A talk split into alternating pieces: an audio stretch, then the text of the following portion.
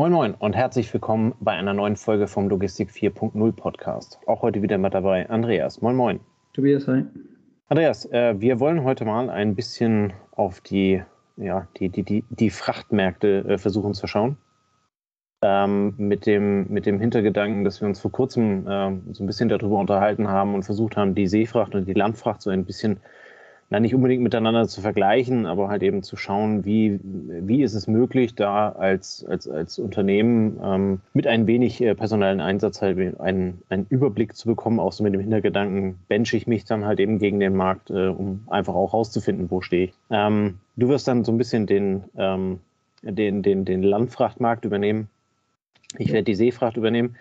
An der Stelle würde ich ganz gerne loslegen, ähm, weil ich in, ja, in meinem Hauptberuf äh, mit, dem, mit dem Bereich sehr viel zu tun habe ähm, und dort in der aktuellen Situation ähm, ja, äh, quasi daran gehalten bin, da auch sehr viel ähm, äh, drüber zu lesen, um, um eine Idee dazu zu bekommen. Ich weiß nicht, ob unsere Podcast-Hörer das an der Stelle immer mitbekommen, aber die globalen äh, Supply Chains hängen ja nicht mal mehr in den Knien, äh, die hängen also komplett durch. Und ähm, ich hatte vor, vor vier Wochen hatte ich so einen äh, Report mal geschrieben. Äh, da war also die Zahl der Schiffe, die vor internationalen Häfen vor Anker lagen, weil sie nicht abgefertigt werden konnten, aufgrund irgendwelcher äh, Engpässe bei 329, glaube ich. Ähm, und jetzt vor kurzem war es also weit über 600. Es ist also unglaublich, was da los ist. Ähm, in den USA ähm, ist, die, ist die Lage an der Stelle sogar noch etwas äh, brisanter, als es bei uns der Fall ist. Ähm, und so hat sich mit der Zeit halt eben in meinem, in meinem eigenen kleinen Reporting äh, so, so, ein paar Quellen hervorgetan, ähm, über die wir heute einmal, naja, sprechen wollen wir kurz darüber. Wir wollen sie einmal kurz vorstellen. Ähm, und dann, äh, ja, ein, äh, euch, euch damit quasi eine Möglichkeit geben, eure eigenen ähm, Dinge halt eben auf die Art und Weise zu recherchieren. Ähm, als ersten Punkt, das ist ein ähm, Portal, Sea Intelligence äh, nennt sich das. das ist so ein äh, Anbieter aus Kopenhagen, ähm, der äh, seinen sein, sein Kunden Zugriff auf globale ähm, Daten zu, äh, zur, zur Supply Chain ähm, ermöglicht. Ist so alles hinter so einer Paywall, aber man kommt äh, vor allen Dingen immer so ein Abriss äh, des äh, sogenannten Global Liner Performance Reports. Ähm, da sind vor allen Dingen zwei Zahlen besonders interessant drin, die Pünktlichkeitsquote ähm, und äh, die, die Länge der, Ver, der Verzögerung, die wir haben, weil die sind ja, derzeit schlimm. Ähm, jetzt hast du den wahrscheinlich nicht gelesen und kannst ja mal tippen, wie die aktuelle Pünktlichkeit bei den Seeschiffen aussieht.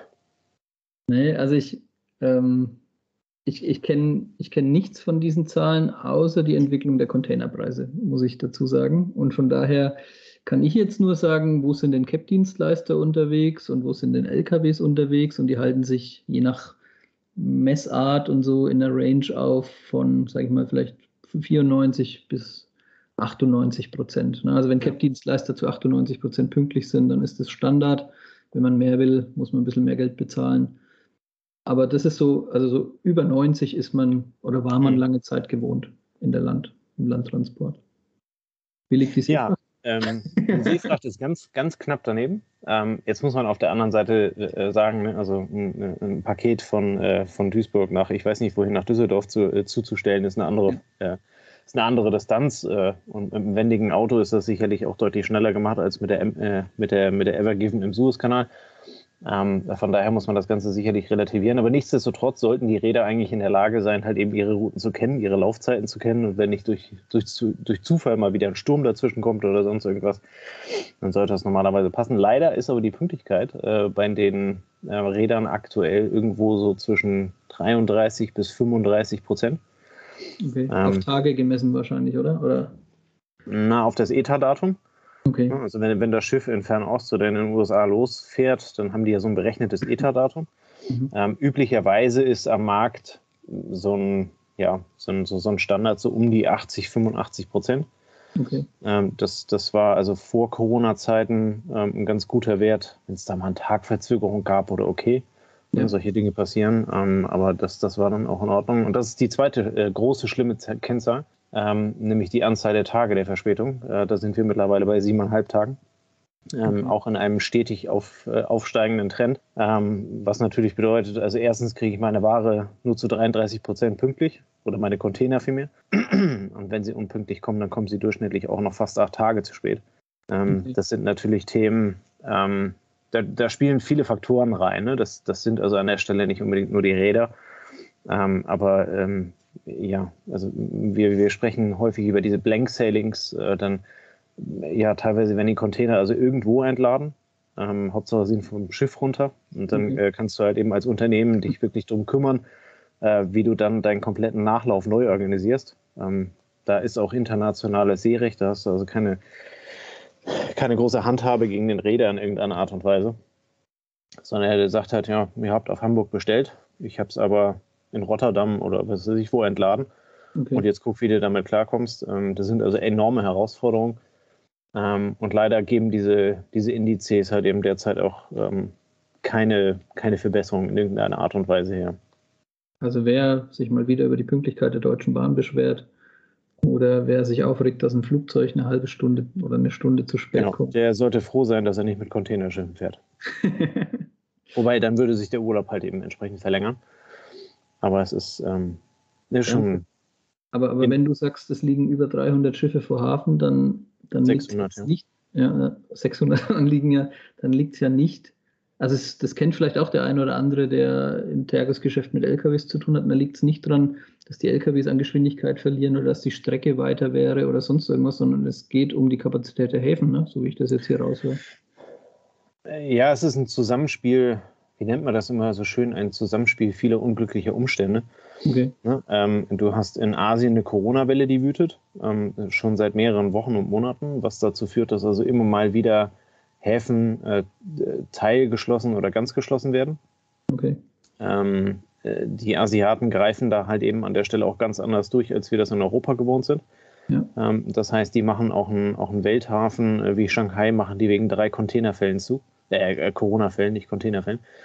Ne? Und äh, dadurch hat sich also in, in Asien ein riesiger Backlog ähm, entwickelt, weil also mal der Hafen zu war, mal der Hafen zu war. Ähm, dann fahren die Schiffe ähm, und äh, ja, kommen dann quasi geballt in Europa und in den USA an.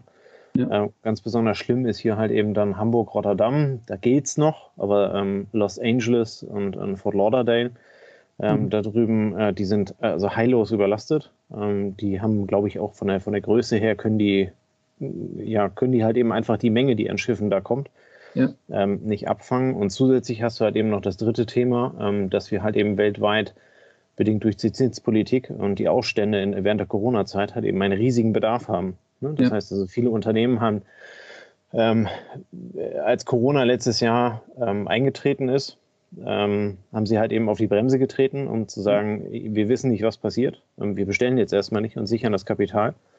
Ähm, das sieht man ja auch an der Börse. Ne? Das ist also im März dann runtergeknallt um 40 Prozent. Ja. Und ist er dann, ich erinnere mich dunkel an die Folge, wo wir dann also über diese Eiszeit und weiß weiß ich was alles äh, uns unterhalten haben und es war eine klassische V-Plus-Erholung. Es ging also sehr schnell wieder nach oben. Ähm, ich glaube, wir haben drei Monate gebraucht, um die, um die Stände von vorher wieder halt eben einzuholen, weitestgehend. Ähm, ja, und da hat halt eben die globale Supply Chain drei Monate, vier Monate verloren. Ähm, dann haben sie mm, ja, Ende letzten Jahres angefangen, wieder zu bestellen und äh, wie die Wilden, ne? weil ähm, also gerade das Online-Geschäft vielfach halt eben ähm, ja. äh, explodiert ist. Und das führt dazu, dass ein riesiger Bedarf in China entsteht, die Container aber halt eben gerade irgendwo in den USA und vor Europa in den, vor den Häfen liegen und äh, Probleme haben, abgefertigt zu werden. Ähm, ja, das führt dann dazu, ähm, damit, damit greifen wir ein bisschen weg, äh, vorweg, dass also die Containerpreise komplett durch die Decke gegangen sind. Ähm, wir sind also ähm, vorher, ähm, vor Corona hast du auf der Relation, keine Ahnung, Shanghai-Hamburg ist so eine so eine typische Rennroute oder sowas für einen 40 Fuß High Cube hast du irgendwie 2.000, 2.500 Dollar oder sowas bezahlt. Mhm. Ähm, und da liegst du jetzt tendenziell bei 15.000 wow. Dollar. Ähm, variiert immer so ein bisschen. Man möchte mich nicht darauf festnageln. Vielleicht sind es 12, vielleicht sind es auch 14. Ähm, aber es ist also absoluter Wahnsinn. Und ähm, ja, das äh, führt halt eben dann dazu, dass ähm, äh, ja viele Unternehmen sich an der Stelle halt eben Gedanken machen müssen ähm, wie sie halt eben diesem, wie soll man das sagen, dieser misslichen Lage halt eben irgendwie Herr werden. Ne? Und daraus ist halt eben bei uns dann so ein bisschen die, die, Entsteh die Idee entstanden, daraus ein Reporting zu machen. um einfach zu gucken, wann kippt denn der Trend, weil irgendwann wird er mit Sicherheit wieder Trend, äh, äh, kippen müssen. Ja. Ähm, aber es ist sehr unschön, ja. Also man kann sagen, die Supply Chain global ist aus dem Tritt. Und jetzt, was ja. du gerade erklärt hast, Sea Intelligence ähm, hilft so die Gesamtsituation im Blick zu behalten, so wie ich es verstehe. Ne? Genau. Ja, was heißt, also du, du, hast mit der Sea Intelligence, äh, da bekommst du halt eben die monatlichen Reports. Ne? Da bekommst du also einen kurzen einen Abriss dabei. Das ist halt eben auch eine quasi eine Nach im Nachhinein Betrachtung. Ja. Ähm, aber wenn sich der Trend da halt eben mal drehen würde, dann würdest du es halt eben da zuerst dann halt eben sehen, was ja. die Pünktlichkeit angeht. Das heißt, die Pünktlichkeit müsste hochgehen und die Anzahl der Verspätungstage müsste wieder deutlich runtergehen. Ne? Das ist halt eben das eine Thema.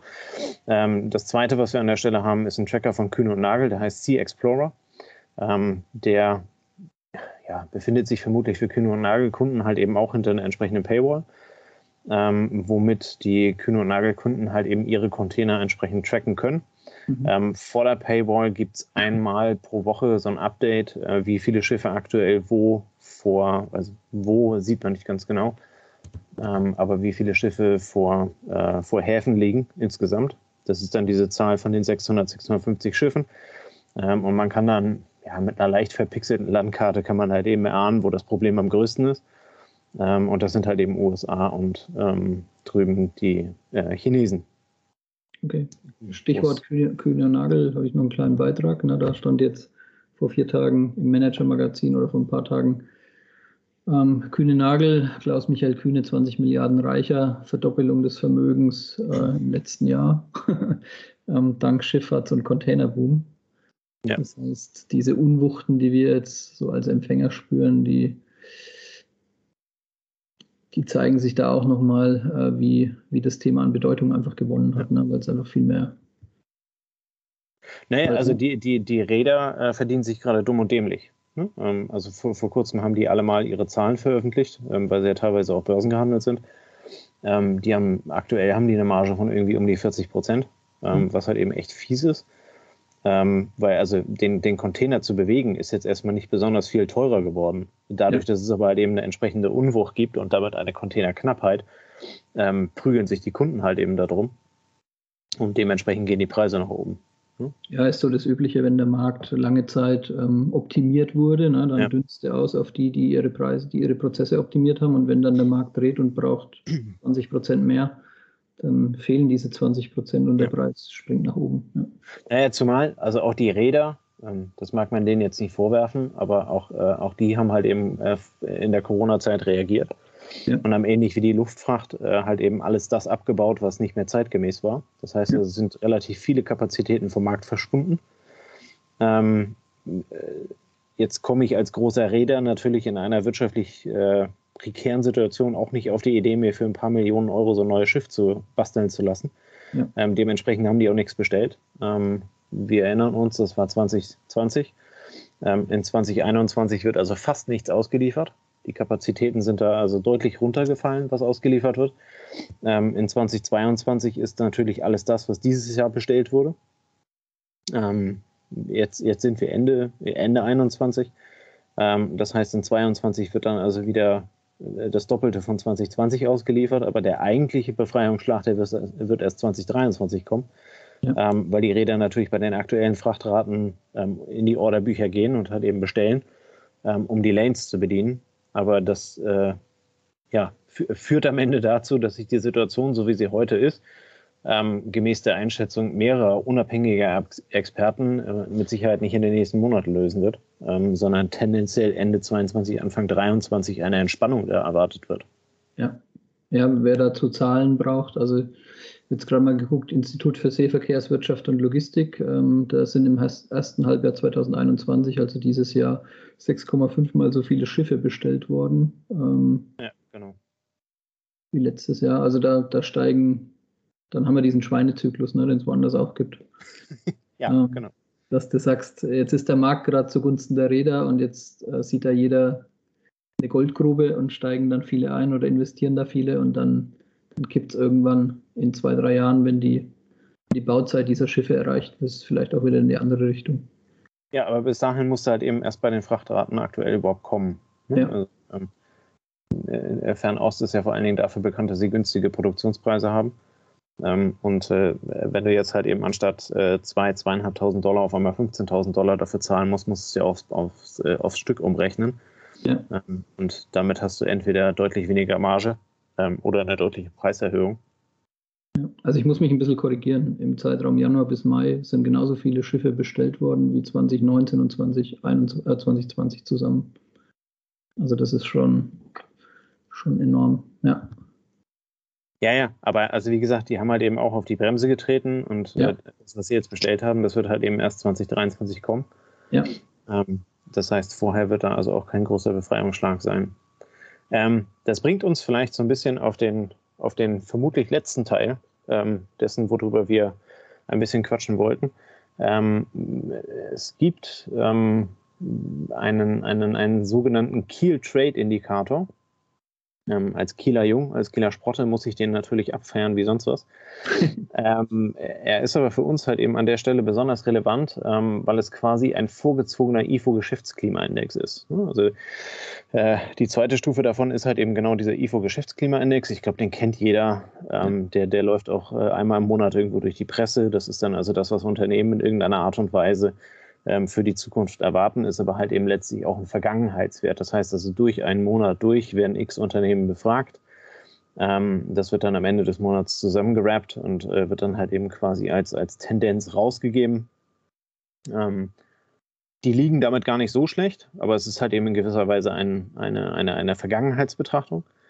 Ja, aber es ist schon, also es ist ja eine Meinungsabfrage für die genau. Zukunftsperspektive. Ne? Also man guckt schon zwei, drei Wochen zurück, aber die, die befragt werden, werden ja immer befragt, wie seht ihr denn, wie, wie ist genau. die Aussicht? Ne? Okay. Genau, und dann hört man halt eben entweder, äh, ist, ist alles total super oder die Aussicht hat sich halt eben eingetrübt. Nur ist es halt eben äh, insofern eine Vergangenheitsbetrachtung, weil die Frage vor drei Wochen gestellt wurde. Ja. Für nächsten Monat. Ähm, das heißt, wenn Sie die in einer Woche wieder stellen, kann es halt eben wieder ganz anders aussehen. Ähm, darauf hat halt eben der Keel Trade Indikator aufgesetzt. Ähm, das ist ein, äh, quasi ein Ableger von, vom, vom, vom, vom IFO-Institut, mit dem die da zusammenarbeiten, ähm, mit der Idee, ähm, dass auf Basis der aktuellen Schiffbewegungsdaten, und da kommt dann die entsprechende Relevanz wieder her, mhm. äh, der, der, äh, der Indikator halt eben dann ähm, entwickelt wird. Das heißt also, ähm, mit, mit, mit Hilfe der Bewegungsdaten, die an der Stelle von einem, von einem Rostocker Unternehmen Fleetmon äh, heißt das Ding, ähm, gestellt werden, wird halt eben dann mit einem Stück äh, KI ähm, halt eben hin und her gerechnet und äh, dadurch ergibt sich also ein, ein Bild pro Land, äh, wie halt eben sich Import und Export verhalten. Das ist insofern ganz spannend, als dass man da quasi dann, also ja, vermutlich zwei, drei Wochen vorher, vor dem Geschäftsklimaindex, ähm, eine Idee dazu hat, wie es sich entwickeln könnte. Ja. Ähm, Kritik an dem, äh, an dem Index ist natürlich, ist sehr global gehalten. Ne? Also ähm, ich habe zwar eine Weltkarte, auf der ich gucken kann, ähm, und da ist ein bisschen grün und ein bisschen rot und manchmal, manche sind ein bisschen grüner und andere sind ein bisschen roter als andere. Ähm, aber du äh, bekommst das Thema halt eben nicht auf Branchen runtergebrochen, weil du halt eben nur mit, dem, mit den Schiffbewegungsdaten arbeitest. Äh, du weißt nicht, was auf den Schiffen drauf ist an, an, an Ware. Du weißt nicht, ob da neue Stoßstangen für Audi geliefert werden oder ich weiß nicht was, äh, für irgendeinen Euro-Shop ähm, äh, oder Medikamente. Ähm, äh, von daher muss man da sicherlich ähm, äh, ja, sich Gedanken drüber machen, ähm, inwiefern der relevant ist, aber halt eben in der, in der gesamtwirtschaftlichen Lage ist es durchaus, durchaus ein, ein, ein spannender Indikator, den man ja, bestimmt kein Must-Have, aber nice to see ähm, also man, man könnte sagen, du misst, was in die Maschine Deutschland reinfließt und du misst, was aus der Maschine Deutschland rausgeht an Containern und über diese Mengen sagst du, das passiert mit der Maschine Deutschland. Ne? So viel bewegt sich da, so entwickelt sich das Geschäft vor Ort. Ähm, genau. Bei der, bei, der, bei der Landfracht im Spediteursbereich gibt es ja ähnliche Indizes, die dir zeigen, wie ist das Frachtvolumen, wie ist das Angebot zwischen Leerfracht und, und Ware. Ähm, da kannst du auch selten auf die Branchen schließen, wenn du keine genauen Daten hast. Aber es zeigt auch, sagen wir, jedem, der damit zu tun hat, so ein bisschen, wo geht die Richtung hin. Ne? Und wenn ich Preise ja. verhandle und ich weiß, das Ding schlägt in die eine Richtung oder in die andere Richtung aus, dann weiß ich, ob ich eher in einer guten Position bin oder eher nicht. Ne? Das wird dann hier ja. auch so sein. Ja, ja und äh, letzten Endes hast du es für die Landfracht jetzt halt eben ähnlich beschrieben wie, wie ich für die Seefracht. Ne? Es gibt eine ganze Reihe von Indikatoren und, und Hilfestellungen, die man sich halt eben an der Stelle ähm, heranziehen kann, um, jetzt haben wir in dem Fall hier über fünf verschiedene Indikatoren gesprochen, ähm, mit, denen, mit deren Hilfe man sich einfach so versuchen kann, ein, ein, ein Bild zu machen. Ja. Ähm, man kann da bestimmt auch total den, den klugen Koeffizient daraus entwickeln. Ähm, man kann sich aber halt eben auch einfach nur den Trend anschauen und daraus dann halt eben entsprechende Rückschlüsse ähm, ziehen. Gerade im Seefrachtmarkt ist es ja so, was ich heute in Fernost bestelle, ähm, muss erst produziert werden. Ähm, zwei, drei, vier, fünf Wochen lang. Ähm, dann ist es vier, fünf Wochen plus die Verspätung auf See. Ähm, dann kommt der entsprechende Nachlauf, wohin auch immer ich bin, äh, vielleicht von ein, zwei Wochen. Das heißt, du sprichst immer von einer Vorlaufzeit von irgendwie 10, 12, 14 Wochen oder sowas. Ähm, aber sicherlich ist es nicht, nicht, nicht verkehrt, das Thema halt eben ähm, aus, aus der Perspektive betrachten zu können. Da ist der Landverkehr wahrscheinlich deutlich, äh, deutlich äh, flexibler und schneller unterwegs, oder? Ja, also du hast im Landverkehr, also wir, wir hatten ja hier auch schon Tim Consult äh, im Podcast die Folge mit dem Oliver. Du kannst, wenn du Geld bezahlst, im Landverkehr auch detailliertere Daten auf gewisse Lanes, kann man sagen, oder gewisse Rennstrecken bekommen, ähm, auch vielleicht branchenspezifische Daten. Ähm, was mir dazu nur einfällt, wo es durchaus Sinn machen kann, ist in, sag ich mal, im strategischen Einkauf von Frachtraten. Also wenn du, ja. wenn du weißt, dass du in den Zyklus reinläufst, wo es jetzt noch 12, 16 Monate sehr schwer wird, günstige Raten am Spotmarkt zu bekommen, dann tust du natürlich gut daran, vielleicht längerfristig äh, zu verhandeln. Und wenn du merkst, dass diese Indikatoren sich in die andere Richtung umschwingen, dann bist du wieder ein bisschen vorsichtiger mit langfristigen Bindungen und äh, gewichtest wieder deinen Spotmarktanteil etwas höher. Also so kenne ich es jetzt aus dem Lkw-Bereich, ne, dass man im Endeffekt ja. sagt, es gibt ja, es gibt, es sind so ein bisschen Philosophien, es gibt diejenigen, die daran glauben, der Spotmarkt äh, kann alles lösen und äh, schwierige Zeiten am Spotmarkt überstehe ich einfach. Langfristig fahre ich da trotzdem günstiger, wenn ich, wenn ich immer den günstigsten suche.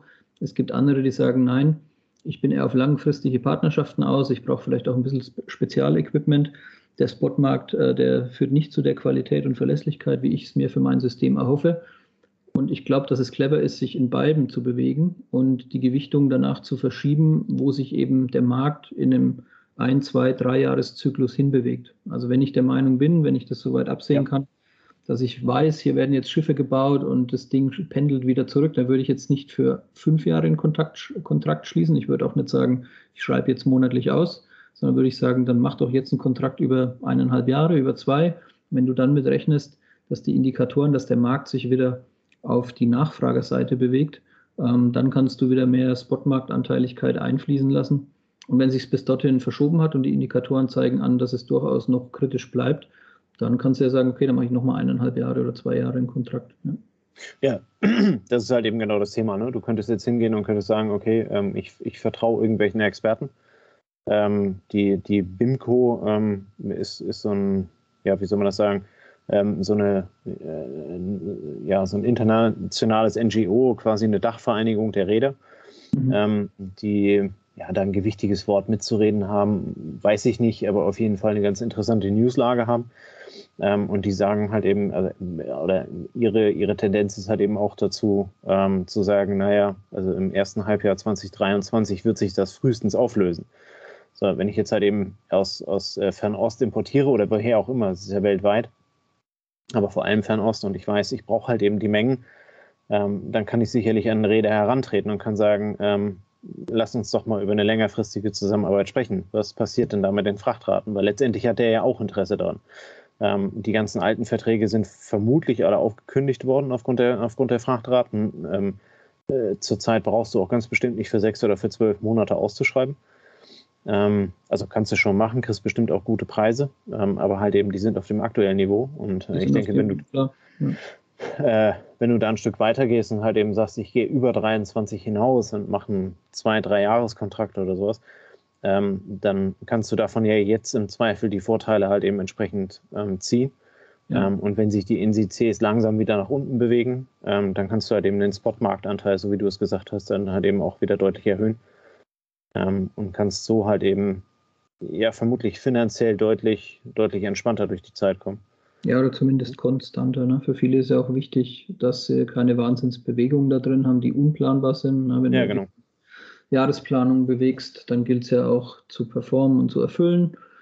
Und ähm, da hilft dann vielleicht so ein langfristiger Kontrakt, um etwas Ruhe da in diese Bewegung reinzukriegen und das auch nicht zu arg zu überspitzen. Ja. Und ist auch eine Chance, dass sich vielleicht eine langfristige Zusammenarbeit zwischen Räder und Auftraggeber entwickelt, ganz klar. Ja.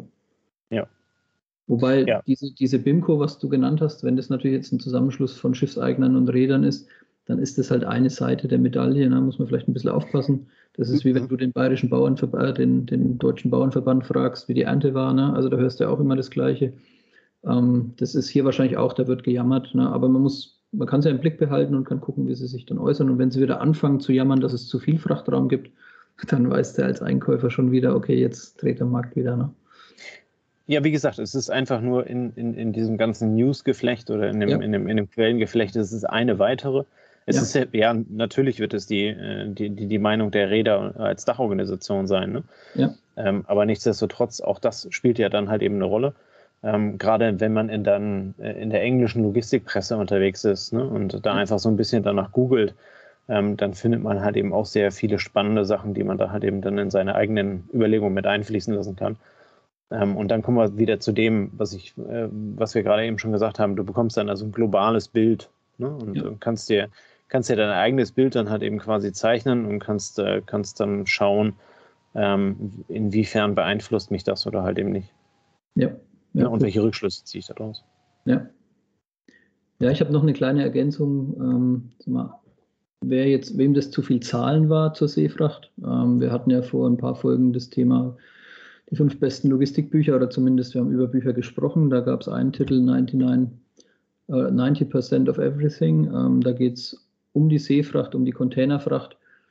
Und wer jetzt hier nur, wer sagt, ah, die Zahlen, das hat doch nichts mit der wirklichen Seefahrt zu tun, dem kann man sagen, der kann sich dieses Buch mal angucken. Ähm, dieses Buch beschreibt die Seefahrt aus Sicht einer Journalistin, die ein Schiff begleitet hat auf einer Reise ähm, über den Globus. Und sie ist ein bisschen wie wenn es in der Bunte so eine Story liest. Ähm, also sehr emotional und äh, auf der einen Seite gibt es Helden und auf der anderen Seite gibt es arme, leidende Menschen und ein bisschen dramatisiert, aber es gibt so ein bisschen Einblick in die Schifffahrt und ich kann jetzt von mir sagen, vor zwei Jahren hatte ich mal das Glück, auf so ein Schiff zu dürfen, auf so ein Containerschiff.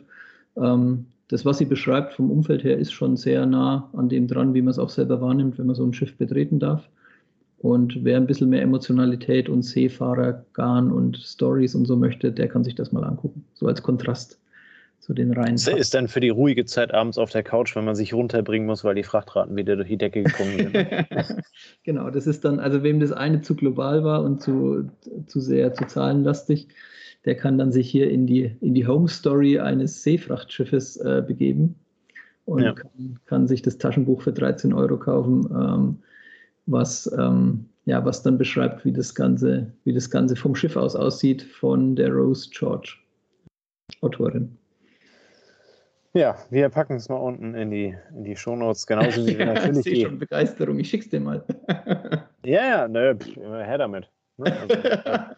Also, ja, egal, egal welches Buch du liest, dümmer wirst du ja nicht. Ja. Also von daher, am Ende wirst du nur schlauer, dass es ein dummes Buch war. Aber ähm, das, so würde ich jetzt nicht darüber urteilen ja. solange ich es nicht gelesen habe. Aber also wir packen es euch unten in die, in die Shownotes, äh, genauso wie wir euch die ganzen anderen Quellen in die Shownotes reinpacken. Ähm, und dann könnt ihr schauen, was ihr davon ähm, brauchen könnt, was euch weiterhilft ähm, oder was halt eben auch totaler Mumpels ist. In diesem Sinne, äh, vielen Dank für deine ähm, äh, Darstellung der, der Landfrachten, Andreas. Ja, vielen Dank für deine Recherche hier zu dem Thema. Wir hoffen, wir hoffen, dass ihr euch äh, sowohl in der Landfracht als auch in der Seefracht damit ein bisschen äh, Gedanken machen könnt. Äh, vielleicht, vielleicht konnten wir ein bisschen dazu beitragen, euer leicht vernebeltes Bild äh, aufgrund der aktuellen Situation da etwas äh, äh, heller zu gestalten. Ähm, und ja, in diesem Sinne wünschen wir euch ein schönes Wochenende. Ähm, genießt den Freitagabend, genießt das ganze Wochenende. Und wir hören uns nächste Woche wieder. Bis dann. Ciao, ciao. Bis zum nächsten Mal. Das war eine neue Folge des Logistik 4.0 Podcasts. Wir möchten dir helfen, neue Themen im Bereich der Logistik zu entdecken, zukünftige Entwicklungen und Trends kennenzulernen und dich mit anderen Logistikern zu vernetzen. Um regelmäßig zu neuen Folgen informiert zu werden, werde Mitglied in unserer Gruppe Logistik 4.0 auf LinkedIn oder folge den Logistik 4.0 Profilen auf Twitter, Facebook oder Instagram. Unsere Folgen werden mit Hilfe unserer Patreons produziert. Besonderer Dank gilt dabei unserem Patreon 4.0 der Firma Bord. Weitere Informationen, wie auch du unseren Podcast unterstützen kannst, findest du auf unserer Homepage logistik4.0.de. Hast du einen interessanten Themenvorschlag oder möchtest du dich als Interviewgast bewerben, kontaktiere uns per Mail an logistik4.0 at gmail.com. Bei persönlichen Kontaktanfragen an uns schreib uns gerne dein Anliegen dazu, damit wir wissen, wie wir diese Anfrage einordnen können und dich unter dem täglichen Spam schnell herausfischen können.